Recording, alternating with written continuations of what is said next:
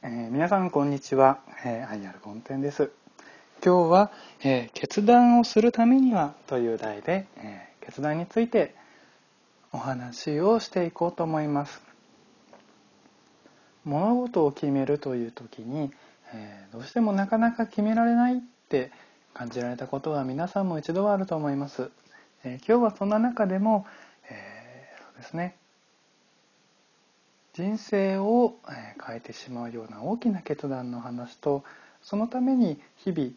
トレーニングをしていく小さな決断の話をしていこうと思います。その中でも今日挙げるポイントは3点あります。1つ目は見切りをつけるという話です。2つ目はタイミングを見る。今の自分の状況を見ていくということですね。そして最後は守護霊さんが今頑張って動いてくれてるんだと信じるということの話。この3点を話していこうと思います。1つ目の、えーですね、見切りをつけるということに関して。例えば人生の中で、えー、思い切って転職をしてみたいとか。あですね。結婚に踏み切ろうかどうか。みたいな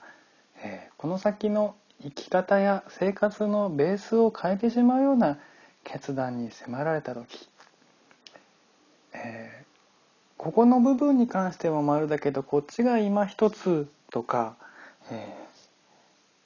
ここもここもいいんだけれどどうしてもここは納得がいかないとかどうしても、えー、人間ビジョンを描いて物事をやっていこうとなった時に100点満点の理想があってそれがポンと出てくるんじゃないかなみたいな風に考えてしまうことがあるんですけれど、えー、現実問題相手あっての状況というのもあるのでなかなか100点満点の状況というのは出てこないこともあります。その時大事になってくるのが、えー、決断に際して一定程度のところで見切りをつけていくという考え方と、え100点満点の状況に自分が育てていくんだという意識を持つことが大事ということです。えー、そうですね。例えば80点くらいの出来事があった。え70点くらいの出来事があった。それに対して乗るか反るかの決断となった時には90点以上だったらみたいな思ってしまうこともあるんですけれどそうですね大体自分の中でボーダーを決めていくといいと思います。自分なんかがよく使っているのは78点を超えたらそれは丸。残りの22点はこれから自分が一緒に育てていこうみたいな風に考えることがあります。パートナーシップに関しても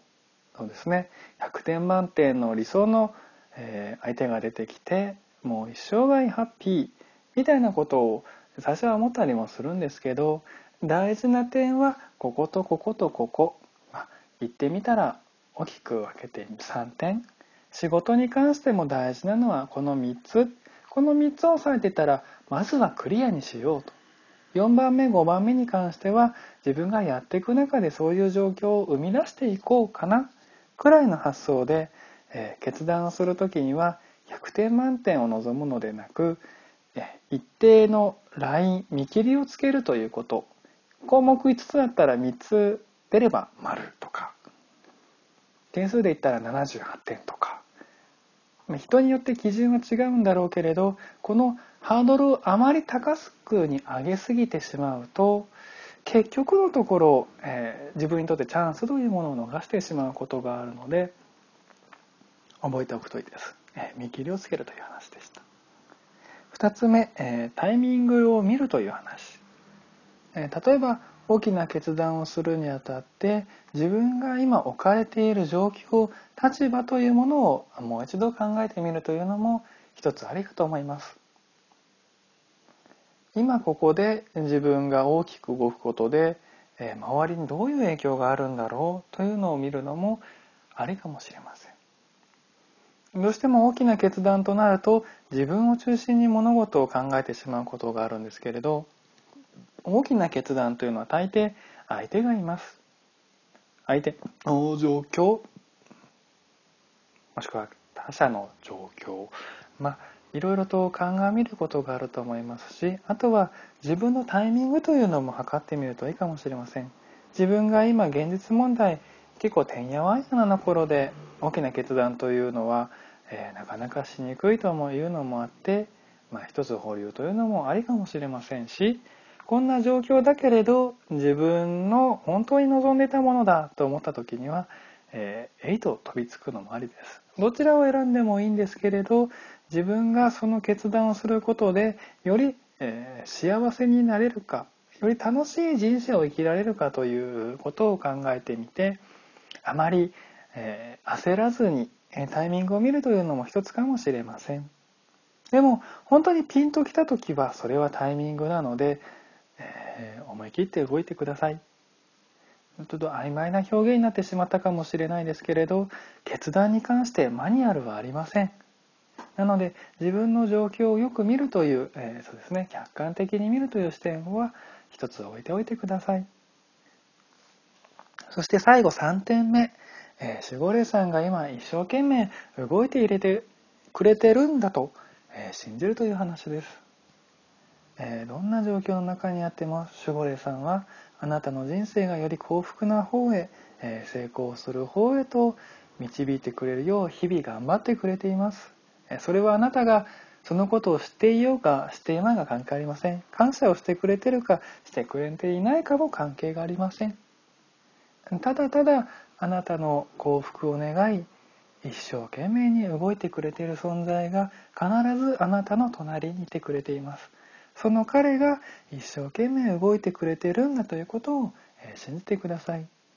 一見すると、えー、びっくりするようなことドッキリするようなことがあってなんでこんなうまくいかないんだろうみたいなこともあるかもしれませんけれど後から考えてみるとそれが実は人生のターニングポイントだった。みたいなこともあるんですよね。あの人のせいでうまくいかないとかこういった状況のせいでなかなかうまくいかないとか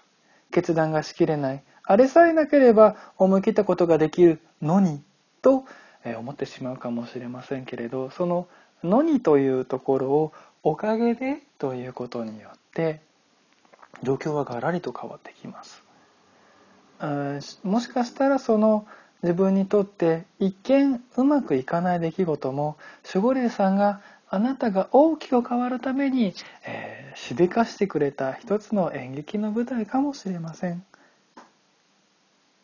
もしくはなかなかどうしても決められないという状況ですらあなたが思い切って、えー、決めれるようにもしくは決断力をつけるための一つの学びの場を作ってくれたのかもしれません。どちらにせよあなたにはすぐ隣にいつもあなたの幸せを願って動いてくれてる人がいるんだということそして彼がもしくは彼女がこの状況を、えー、サポートしてくれているんだと見ると決断に際して、えー、そうですね。新しいものの見方ができるかもしれません、えー、そしてここからは、えそういう大きな決断のための日々の小さなトレーニングの話を少ししていこうと思います。えー、普段の決断は、えー、15分以上かけてもしょうがないという話。どんなに大きな決断、えー、会社の運命を決めるようなことに関しても、え日々の、えランチ何食べようかなに関しても基本的に15分以上考えて答えが出ないものはないです。それ以上考えても出ないということは決めたことに対して私が責任を取りたくないという、えそうですね。責任逃れのことが大半だったりします。本当に大きなことでも一両日中に決断はできます。そしてうまくいかなかった時は修正をすればいいだけの話なのでこれは今決めれないから保留とやってしまうと、えー、人生全般において保留保留とやっていって結局は何も決めれない人生今までの延長線上にある人生しか歩めなかったりします。なので、えー、人生大きな決断をするためには普段の決めること、えー、ご飯何にしようかな。土日に何して遊ぼうかな。そんなものも、えー、できれば15分以内に決めてください。で決めたことを修正することは全然構いません。ただ決められずにずるずるいくと言ってしまうのは人生いろんなところ、えー、物事を決めていくという癖として出てしまうので決めたことは修正ができる、えー、逃げ間違ってしまうこともある。そんなことも含めた上で決断は15分以内に決めていくというのを、えー、やってください。そうしていくと人生大きな節目が出た時も「えい」と決めることができるし「えい」と引くこともできます。普段の、えー、一個一個物事を決める時も守護霊さんが手伝ってくれているし、えー、自分の本心はどこが、えー、いいんだろう。何を食べたいんだろう。何を望んでるんだろうって普段から聞くトレーニングをしていると、えー、大きな節目節目の時にも決めることができます。以上決断のお話でした。これを参考にえ生活の一部を変えていくといいかと思います。その一部を変えていくことが、えー、大きく大きく変わっていくポイントになると思います。えー、参考にしてみてください。以上です。